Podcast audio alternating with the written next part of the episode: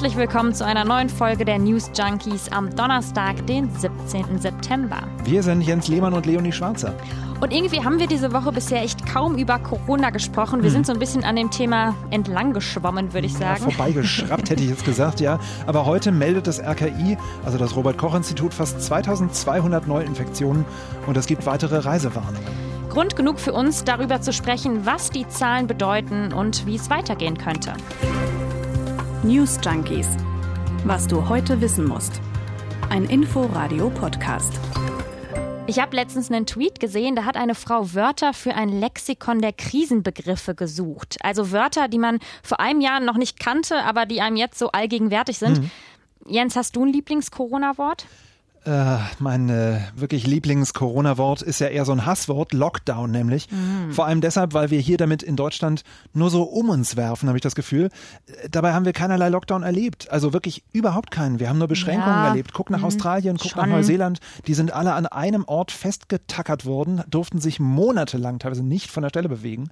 Und äh, wenn wir dann hier durch die Gegend reisen und munter von Gegend zu Gegend, das ist einfach für mich kein Lockdown. Naja, aber ich glaube, da würden dir so die Veranstaltungsbranche oder kann Konzertbranche durchaus widersprechen das verstehe ich, ja, und durchaus. sagen, nee, nee, das war schon ein richtiger Lockdown. Naja, meins ist Social Distancing. Ich muss sagen, ich weiß nicht, ich kannte das vielleicht vorher schon, aber mhm. so, so, ich habe diesen Begriff noch nie so ausgefüllt erlebt und ich finde es nach wie vor komisch, dass man irgendwie Abstand halten muss, um etwas Gutes zu tun. Ja. Weißt du, was ich meine? Ja. Ähm, und Superspreader. Das Wort kannte ich noch nicht. Super Spreading Event, Superspreader. Äh, das das finde ich auch irgendwie ein witziges und cooles Wort. Das obwohl was total Unwitziges dahinter ja, steckt, aber es ist irgendwie, also gerade diese englischen Begriffe machen das Ganze so abstrakt manchmal auch, oder? Ja. Das ist total krass. Ja, stimmt, ein super Spreader. Ich weiß nicht. Es klingt, ja, es klingt besser, als es ist. Mhm. Naja, zum Thema. Wir haben es gerade schon gesagt, fast 2200 Neuinfektionen hat das RKI heute Morgen gemeldet. Das ist der höchste Wert seit April. Und ich finde aber, irgendwie hat sich das damals ganz anders angefühlt. Also ich weiß noch, ich habe echt quasi niemanden getroffen. Ich habe jede Türklinke nur so mit dem Ellbogen berührt und Restaurants waren damals ja noch geschlossen, wenn ich mich recht erinnere. Also irgendwie war das, also die gleichen Zahlen, aber irgendwie eine ganz andere Situation. Total andere Stimmung auch, ja. Und stimmt, die Restaurants, die haben erst im Mai wieder aufgemacht. Und auch ich habe mich damals eher, ja, kann man fast sagen, zu Hause verkrochen, wenn ich nicht gerade hier im Funkhaus gearbeitet habe.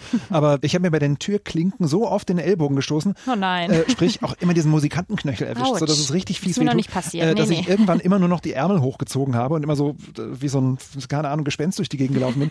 so ein Erdmännchen. Ja, so ein bisschen. Heute fühlt sich das alles irgendwie total normal an dagegen, oder? Ja, finde ich auch. Liegt aber auch daran, dass wir einfach auch viel mehr über die Infektion wissen. Also zum Beispiel, dass Aerosole, also diese kleinen Schwebepartikel, die so in der mhm. Luft herumschwirren, dass die eine viel größere Rolle spielen, als man anfangs gedacht hat. Frag mal mich als Chorsänger, ja. ja, stimmt. Und mich als Orchestermusikerin. Mhm. Äh, und Schmierinfektion, also Stichwort, wir hatten es ja gerade die Türklinke, offenbar wiederum eher weniger wichtig sind. Wir haben uns heute zumindest mal ein bisschen mit dem aktuellen Stand beschäftigt und vor allem der Frage, wie lassen sich denn diese Zahlen dieser aktuellen einordnen? Und da ist ja erstmal wichtig zu wissen, wie dramatisch ist es denn überhaupt, dass die Zahlen in den letzten Wochen wirklich konstant gestiegen sind? Also, wie lässt sich das erklären? Und häufig wird ja da gesagt, na ja, wir testen ja auch mehr.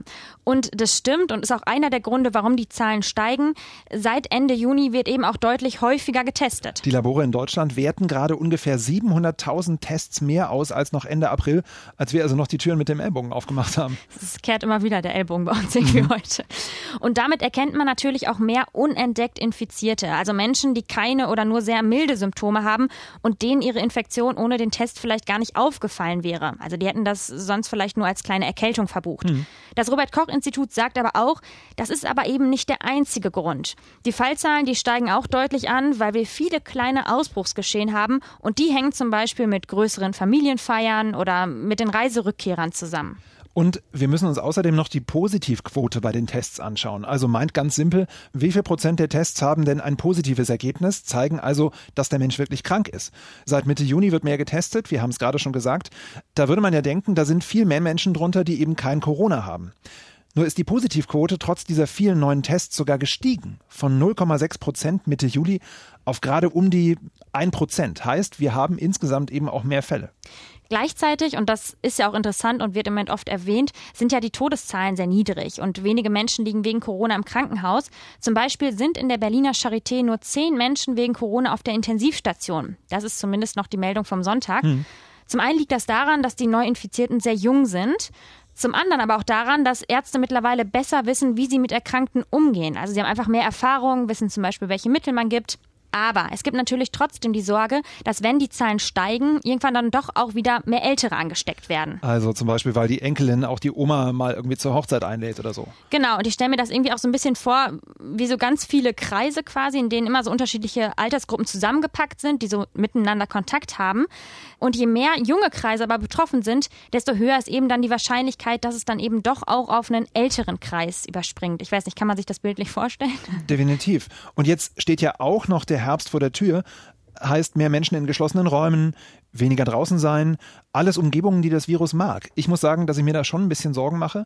Ich bin ja auch eher Defetist äh, und habe immer gesagt, dass wir im Winter wieder ganz wenig raus dürfen und ich dann ohne Biergärten und viel Frischluft auch noch, noch selten bis gar nicht ins Restaurant gehe, dass wir diese Beschränkungen wieder bekommen und so. Also das ist schon eine Grundangst bei mir, dass das jetzt alles wieder von vorne losgeht. Ja, ich habe mit Freunden auch schon überlegt, dass wir uns dann immer so quasi in so einer kleinen festen Gruppe treffen, hm. die sich dann immer sieht, weil ich meine jetzt in Restaurants, in geschlossene Räume, ich gehe ich jetzt irgendwie auch im Moment nicht so gern und kann ich mir dann auch nicht so gut vorstellen. Also sprich, ihr bildet eure eigene kleine Infektionsgemeinschaft. Ja, dann weiß man direkt, wenn irgendwas ist, klar. weiß man Bescheid, man ja. steckt niemand anderen an. Ja klar, ich meine, die Infektionszahlen, die steigen stetig und da ist natürlich auch die Frage im Raum, was passiert, wenn wir plötzlich dann 3000 oder 4000 Neuinfektionen pro Tag haben.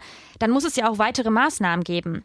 Aber zumindest was den zweiten Lockdown angeht, hat Gesundheitsminister Jens Spahn bei einer Pressekonferenz am Dienstag schon Folgendes gesagt. Ich kann mit diesem Begriff eines zweiten Lockdowns wenig anfangen, ähm, weil er aus meiner Sicht, wenn er so überschriftenartig genutzt wird, äh, eben nicht dem gerecht wird, was ich vorhin gesagt habe, dass wir heute mehr wissen und mehr können im Umgang mit diesem Virus als im März.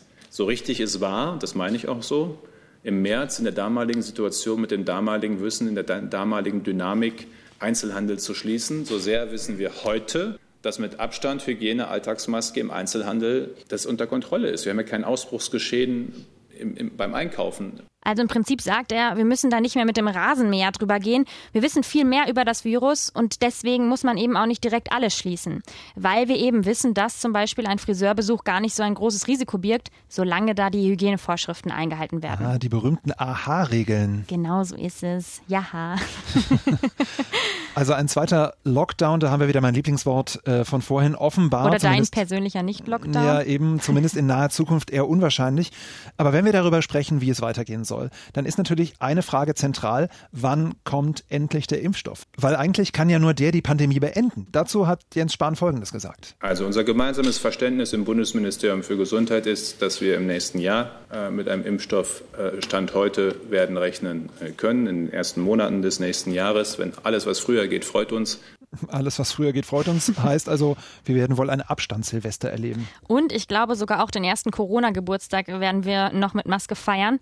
Denn die Bundesregierung erwartet, dass ein Impfstoff für Teile der Bevölkerung in den ersten Monaten des nächsten Jahres zur Verfügung steht, für die breite Masse aber erst Mitte des Jahres. Und ganz ehrlich, Jens, wir als Nichtmediziner und Nicht-Risikogruppe, ich glaube, wir zählen eher zum breiten Teil der Bevölkerung, oder? Journalisten haben die nicht irgendwie besondere Vorrechte? Kommt, lasst mich an die Impfdosen ran. Na gut. Also, äh, Systemrelevant sind wir. Definitiv. Spaß beiseite. Nach Angaben der WHO, also der Weltgesundheitsorganisation, gibt es zurzeit etwa 180 Corona-Impfstoffprojekte. Das ist echt eine Menge. In der dritten und letzten klinischen Phase, Impfstoffe müssen ja da so einige Stufen durchlaufen, befinden sich aber momentan nur acht Forschungsteams. Ein neuntes steht kurz davor, aber trotzdem, das ist eine relativ überschaubare Zahl und ob die wirken, das weiß man ja auch nicht. Ja, und da es aber eben so viele mögliche Impfstoffkandidaten gibt, rechnet die Impfkommission des Robert Koch Instituts auch damit, dass wir unterschiedliche Impfstoffe haben werden.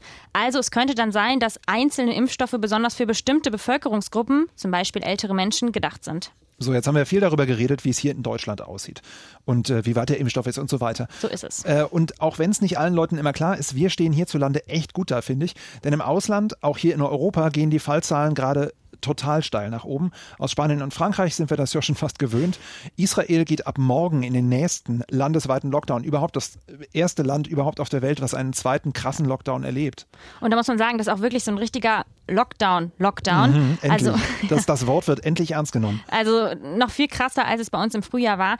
Die dürfen da echt kaum noch raus und ohne triftigen Grund auch nur in einem Umkreis von 500 Meter um ihr Haus. Mhm. Das ist richtig hart. Da muss man Glück haben, dass da ein Supermarkt in der Nähe ist. Ja, und wenn du mal Sport machen willst, immer so hin und her laufen. So kleine Kreise im Wohnzimmer. Aber jetzt geht es eben auch den naheliegenden Urlaubszielen an den Kragen. Die Bundesregierung hat weitere Regionen in Europa zu Risikogebieten erklärt. Und das sind einige Regionen in Frankreich, Kroatien, Tschechien, den Niederlanden und der Schweiz. Und das Auswärtige Amt warnt jetzt auch vor Reisen nach Wien und Budapest. Du hast gerade gesagt, das Auswärtige Amt warnt davor. Mhm. Aber wir haben doch irgendwie auch schon mal gelernt, eine Reisewarnung ist doch ein Unterschied zu den Risikogebieten, oder? Ja, stimmt. Da muss man echt unterscheiden. Und das macht jetzt unser Hauptstadtkorrespondent Markus Sambale nochmal für uns. Liste Nummer 1. Die ausgewiesenen Risikogebiete. Online beim Robert-Koch-Institut. Bei der Einstufung als Risikogebiet geht es nicht nur um die offiziellen Infektionszahlen im jeweiligen Land, hier werden die Länder aufgeführt, in denen die Bundesregierung die Corona-Lage für problematisch hält. Auf der zweiten Liste geht es um die Reisewarnungen. Das Auswärtige Amt schätzt für jedes Land weltweit die Lage ein und gibt Empfehlungen, ob es sicher ist, dorthin zu reisen. Die höchste Alarmstufe, die Reisewarnung, gilt wegen der Corona-Krise für die meisten Länder weltweit. Dumm nur, dass diese beiden Listen eben nicht identisch sind. Der große Unterschied ist aber bei einer Reisewarnung, die gibt es übrigens auch für einzelne Regionen, wie bestimmte Städte zum Beispiel, da warnt die Bundesregierung eben ganz allgemein vor Reisen dahin, weil man sich eben auch dort anstecken könnte, aber nur, wenn diese Region auch vom RKI als ein Risikogebiet eingestuft wurde, muss man sich danach testen lassen. Also für Reisende ist eigentlich die RKI-Liste viel wichtiger. Fakt ist und bleibt jedenfalls, wer jetzt ins Ausland reist, muss immer damit rechnen, dass sich die Lage ändert. Heißt, es kann aber auch sein, dass man erst am Urlaubsort erfährt, wenn man da gerade so schön am Strand liegt. Mhm. Push-Mitteilung aufs Handy, hurra. Genau, dass man bei der Rückkehr erstmal zu Hause bleiben muss. Wer von dort zurückkommt, muss nämlich einen Corona-Test machen und in Quarantäne bleiben, bis ein negatives Ergebnis vorliegt. Mhm, das kann uns ja eigentlich nicht passieren, würde ich sagen. nee. Ich verkneife mir seit Beginn der Pandemie wirklich jegliche Auslandsreise. Ich glaube, mich würden auch keine zehn Pferde gerade ins Flugzeug bringen. Also ich kann mir das nicht vorstellen, so eng beieinander sitzen, Klimaanlagen und Luftaustauscher hin und her. Das Havelland ist auch wunderschön.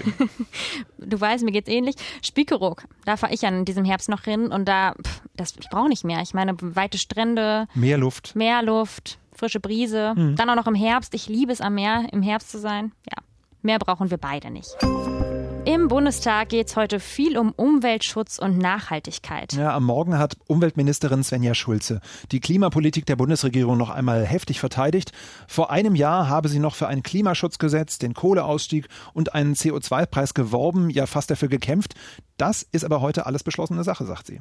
Aber natürlich gab es weiter Kritik von der Opposition. Den Grünen gehen die Klimaziele nicht weit genug und die anderen Parteien machen sich eher Sorgen um die Folgen, wie zum Beispiel Gesine Lötsch von den Linken. Niemand in unserem Land darf Klimapolitik als Bedrohung erleben. Ich denke zum Beispiel an die vielen Mieterinnen und Mieter, die zu Recht fürchten müssen, nach einer teuren energetischen Gebäudesanierung ihre Miete nicht mehr bezahlen zu können. Also Gesine Lötsch oder insgesamt die Linken machen sich also Sorgen um die Mieter, solidarisieren sich mit ihnen. Die AfD ist dagegen ganz bei den Autoherstellern. Laut ihren eigenen Experten wird allein in der Autoindustrie durch ihre erzwungene E-Mobilität jeder zweite Arbeitsplatz vernichtet. Diese Art von angeblicher Weltenrettung braucht kein Mensch. Aber Bundesumweltministerin Svenja Schulze macht klar, dass es eben viele kleine Schritte und notfalls auch Rückschritte braucht, um nachhaltige Umweltpolitik zu machen. Nachhaltigkeit, das bedeutet, viele tausend kleine und große Schritte gehen. Und sie beweist sich im Konkreten mit jedem Gesetz, mit jedem Haushaltstitel, den wir hier beraten und verabschieden. Ja, dann zählen wir doch mal ein paar kleine Schritte auf. Vielleicht nicht ganz tausend, aber heute Abend sollen schon ein paar davon durch den Bundestag durch sein. Ja, es sollen Wegwerfprodukte verboten werden, für die es passende Alternativen gibt. Zum Beispiel Plastikbecher, Strohhalme, Wattestäbchen oder auch Styroporbehälter für Essen. Kleine Quizfrage zwischendurch. Weißt du eigentlich, was der größte Verursacher von Mikroplastik ist? Nee. Mega interessant. Rat mal kurz. Ähm, was weiß ich? Na, wir hatten es doch gerade irgendwie so Strohhalme oder sowas. Nee, der Abrieb von Reifen. Also der, der Reifenabrieb, der quasi auf der Straße bleibt und der wird Oh dann durch das Regenwasser quasi überall hingespült. Ich kann nie wieder Auto fahren. Ne? Mega interessant, ne? Sag doch sowas nicht, okay? Ja. Ja. Aber zurück zu äh, den Beschlüssen im Bundestag. Die sind eigentlich nur das, was die EU uns schon lange vorgegeben hat. Die Bundesregierung vermeidet also, wenn man es genau nimmt, schlicht nur weitere Strafzahlungen an Brüssel. Kennen wir ja irgendwoher, hatten wir gestern schon beim Klimaschutzziel besprochen. Außerdem soll es eine neue Kfz-Steuer geben. Autos, die viel CO2 ausstoßen, die sollen höher besteuert werden. Und Elektroautos sollen auch weiterhin bis zu zehn Jahre wiederum von der Steuer befreit werden. Ob das etwas bringt, ist natürlich fraglich. Es gibt ja immer noch nicht genügend Ladestationen für die E-Autos. Und bei Elektroautos gibt es ja gerade sowieso ganz andere Probleme. Stichwort Tesla. Genau, da haben die Kollegen vom RBB-Magazin Kontraste ein bisschen genauer drauf geschaut und sie haben festgestellt, dass es Tesla mit dem Datenschutz, sagen wir mal, nicht ganz so genau nimmt. Ja, ach was. Äh, Elon Musk war ja gerade erst in Berlin und Brandenburg zu Besuch, ist hier echt wie ein Heilsbringer gefeiert worden. Wir haben ihn auch ständig äh, gefühlt im Programm gehabt, obwohl er noch gar nicht in Grünheide war. Und er selber hat ja auch alle Erwartungen mit seinem Germany Rocks erfüllt, hat gesagt, dass er eine halbe Million coole Autos pro Jahr in der neuen Gigafactory in der Brandenburger Pampa bauen will. Und dieses cool heißt auch, Autos können fast vollautonom fahren und sind vor allem vollgestopft mit Sensorsystemen. Was die Autos aber offensichtlich nach Recherchen der Kollegen und Kolleginnen besonders gut können, ist Videoüberwachung. Kameras überwachen nämlich auch den Innenraum und die Umgebung des Fahrzeugs. Also ob Nummernschilder draußen, Personen oder gar Gesichter. Acht Kameras zeichnen alles nicht nur in der Umgebung des Fahrzeugs, sondern eben auch im Innenraum gestochen scharf auf. Klar, eigentlich sollen die Bilder dabei helfen, beim Autofahren Hindernisse zu erkennen und das Auto im parkenden Zustand zu bewachen. Und Tesla braucht die Daten auch, um autonomes Fahren weiter zu verbessern. Also die Kameras haben durchaus einen Grund. Aber der Fahrer oder die Fahrerin hat eben auch keine Kontrolle darüber, was wann von ihm oder ihr gefilmt wird, was ja auch ganz schön gruselig ist. Definitiv. Du bist quasi unter Dauerbeobachtung, wenn du da irgendwie vor dich hinfährst. Datenschützer halten das für einen krassen Rechtsbruch, auch und das ist einer der wichtigsten Parts dabei, weil die Daten, die da gesammelt werden, das sind ja echt eine Menge, auch von Autos in Deutschland alle auf Server in den USA übertragen werden. Okay, und das ist jetzt ziemlich lustig, weil im Prinzip haben wir doch gestern oder nee, vorgestern, Vorgestern haben wir darüber geredet. darüber ja. gesprochen, dass bei TikTok die Amerikaner Angst haben, dass ihre Daten auf chinesischen Servern liegen. Mhm. Und jetzt haben wir Deutschen Angst, dass unsere Daten auf amerikanischen Servern liegen. Also irgendwie ist es doch seltsam, oder? Äh, diese digitale Welt, schlimm. Also mehr Infos zu dem ganzen Thema Tesla und Datenschutz und Kameras in und aus Autos heraus äh, gibt's dann heute Abend bei den Kollegen von RBB Kontraste. Wie immer Viertel vor zehn im ersten oder in der Mediathek. Hakenkreuze, Hitler-Konterfeis, rassistische Mordfantasien. Was da gestern über rechtsextreme Chatgruppen bei der Polizei in Nordrhein-Westfalen bekannt geworden ist, das ist überhaupt nicht witzig, das ist richtig widerlich. Und äh, das Entsetzen ist entsprechend groß heute gewesen. Ja, NRW-Innenminister Reul hat ja schon gestern von einer Schande für die Polizei gesprochen. Und da legt heute der Präsident des Bundeskriminalamtes nochmal nach. Holger Münch hat nämlich davor gewarnt, dass das Vertrauen in die Polizei verloren geht. Deshalb müsse die gesamte Polizei bis in die letzte Dienststelle alles tun, um Vertrauen zu halten oder zurückzugewinnen. Der Bund Deutscher Kriminalbeamter, der ist da auf einer Wellenlänge, der fordert auch eine angemessene Reaktion der Bundesländer. Äh, der Verbandschef Sebastian Fiedler, der hat gesagt, er könne einfach nicht verstehen, dass sich Politiker bisher immer weggeduckt haben und teilweise auch weiterhin wegducken. Oder noch schlimmer, einfach mal davon ausgehen, dass ihr Bundesland ja schon nicht betroffen ist. Da gibt es keine Rechtsextreme in der Polizei. Und klar, wir haben jetzt viel über Reaktionen gesprochen, aber das, was wichtig ist, natürlich auch, was, was folgt jetzt oder was können wir tun? Und heute Morgen hatten wir Hans-Gerd Jaschke im Inforadio-Interview. Der hat jahrelang selber Polizisten ausgebildet und beschäftigt sich viel mit Rechtsextremismus in der Polizei. Ja, und der hat gesagt, dass es in der deutschen Polizei kaum eine Fehlerkultur gibt und dass die Politik immer nur von Einzelfällen gesprochen hat, kommt noch obendrauf. So langsam, sagt er, gäbe es da aber ein Umdenken, natürlich generell, was Extremismus angeht, ob nur von rechts oder auch von anderswo. Aber was kann man tun, um solche rechtsextremistischen Vorfälle zu verhindern? Die Antwort klang dann doch, muss man sagen, etwas ernüchternd. Das lässt sich insgesamt gesehen schwer verhindern. Man müsste verschiedene Instrumente stärker einsetzen. Rotation ist wichtig, Aufarbeitung von Einsätzen ist wichtig, Fortbildung, und zwar dauerhafte Fortbildung, insbesondere des mittleren Managements ist wichtig. Wir haben da, finde ich, einen ganzen Katalog von möglichen Maßnahmen, der aktiviert werden muss. Ja, und jemand nach seinen Einstellungen zu fragen, bevor er Polizist wird, was ja auch eine ganz gute Idee wäre, mhm. bringt nichts, sagt Jaschke, weil man sich eben auch schnell merken kann, was man sagen darf und was eben nicht. Ja, geschummelt haben wir bei Tests irgendwie alle, ja. Mhm. Äh, bei der Bundespolizei gibt es ja schon Whistleblower-Regeln, finde ich gar nicht so schlecht. Manchmal heißt es dort auch ganz süß irgendwie anonymes Hinweisgebersystem. Damit sollen Beamte, die auf solche Sachen hinweisen, eben geschützt werden. Also eigentlich so eine Art Zeugenschutz für die Polizistinnen und Polizisten. Genau. Und äh, da stellt sich natürlich die Frage, mit wem redest du dann eigentlich? Also manchmal ist es ein äh, digitales System, wie bei diesem anonymen Hinweisgebersystem, aber trotzdem kommst du wahrscheinlich nicht umhin, sowas auch Kollegen zu erzählen oder halt deinem Dienststellenleiter zu erzählen, dass du da was Komisches überhört hast oder dass du was in der Chatgruppe gesehen hast. Aber du kannst ja eigentlich auch nicht wissen, ob dein Ansprechpartner nicht auch in sowas verwickelt ist. Oder dass du eben doch als Kollegenschwein giltst und, und vielleicht ausgegrenzt wirst. Ich finde es mega, mega schwierig und vielleicht braucht man da auch einfach externe Unterstützung. Also zum Beispiel einen Psychologen oder eine Psychologin, die dann direkt mit mit den Polizisten spricht. Mhm, gute Idee. Im Mai, da wurde in Bitico, südöstlich von Prenzlau, ein Frauenskelett gefunden. Klingt erstmal nach True Crime und das in der beschaulichen Uckermark. Da gibt es doch sonst eigentlich nur ein paar Windräder, habe ich mir gesagt. Aber jetzt das. Wir wissen jetzt aber endlich, wie alt das Skelett ist. Ich finde es gut, wie du so eine Geschichtenerzähler. So eine True Crime Podcast-Stimme, oder? Stimme reinrutscht. Gefällt mir gut. Ähm, also die Frau wurde 30 bis 45 Jahre oh. alt, aber du meinst ja jetzt, wann die Frau durch die Uckermark mhm. das letzte Mal gelaufen ist. Ja, quasi, richtig. Bis genau. sie dann danke, sich danke. hingelegt hat. Vielen Dank, genau, weil Dieses Skelett ist mehr als 5300 Jahre alt. Heißt, sie hat zur Zeit der Trichterbecherkultur gelebt. Richtig gehört, man hat die damalige Jungsteinzeit, wo ja einiges davon in der Uckermark gefunden wurde, nach einer ganz typischen Keramikform benannt. Ich finde das so etwas von seltsam. Warum nennt man eine Zeit oder benennt man sie nach einer typischen Trinkbecherform? Also. Hatten die nicht andere Sachen, die diese Zeit ausgezeichnet hat? Naja. Wie hieße dann die heutige Zeit? Coffee-to-go-Kultur? Äh, sag das bloß nicht Herr Schulze, die hätte garantiert was dagegen, dann wären es ja wieder Wegwerfbecher. Stopp! Nein, ich meine nicht Pappbecher. Ich meine natürlich nachhaltige, wiederverwendbare so. Coffee-to-go-Becher. Ne? Ja, aber ja, dann musst du, uns. dann hieße die heutige Zeit wiederverwertbare Coffee-to-go-Kultur. Na super. Naja, egal. Auf jeden Fall scheint sie ungefähr gleichzeitig mit Ötzi gelebt zu haben den ich ja tatsächlich mal in Bozen gesehen habe, ah, vor ganz, ganz vielen Jahren. Ötzi gesehen, Wahnsinn. Und wie war's? Toll, wahnsinnig tiefe Gespräche, also richtig tolle Zeit. Nee, hatten, hatten einen schönen Nachmittag zusammen. Naja, mhm. Schluss mit lustig. Apropos Zeit, Rechnen, das mhm. Thema hatten wir gestern und so weiter. Ja, uns ist da gestern bei den ganzen Zahlen ein kleiner Fehler passiert die DDR gab es natürlich 40 Jahre und nicht 45 Jahre. Entschuldigung. 40, genau. ähm, wie hat es uns ein Kollege von mir so schön geschrieben? Manche Menschen in der DDR kamen die Zeit wahrscheinlich noch länger vor.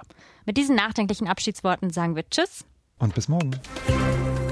News Junkies. Was du heute wissen musst. Ein Podcast von Inforadio. Wir lieben das Warum.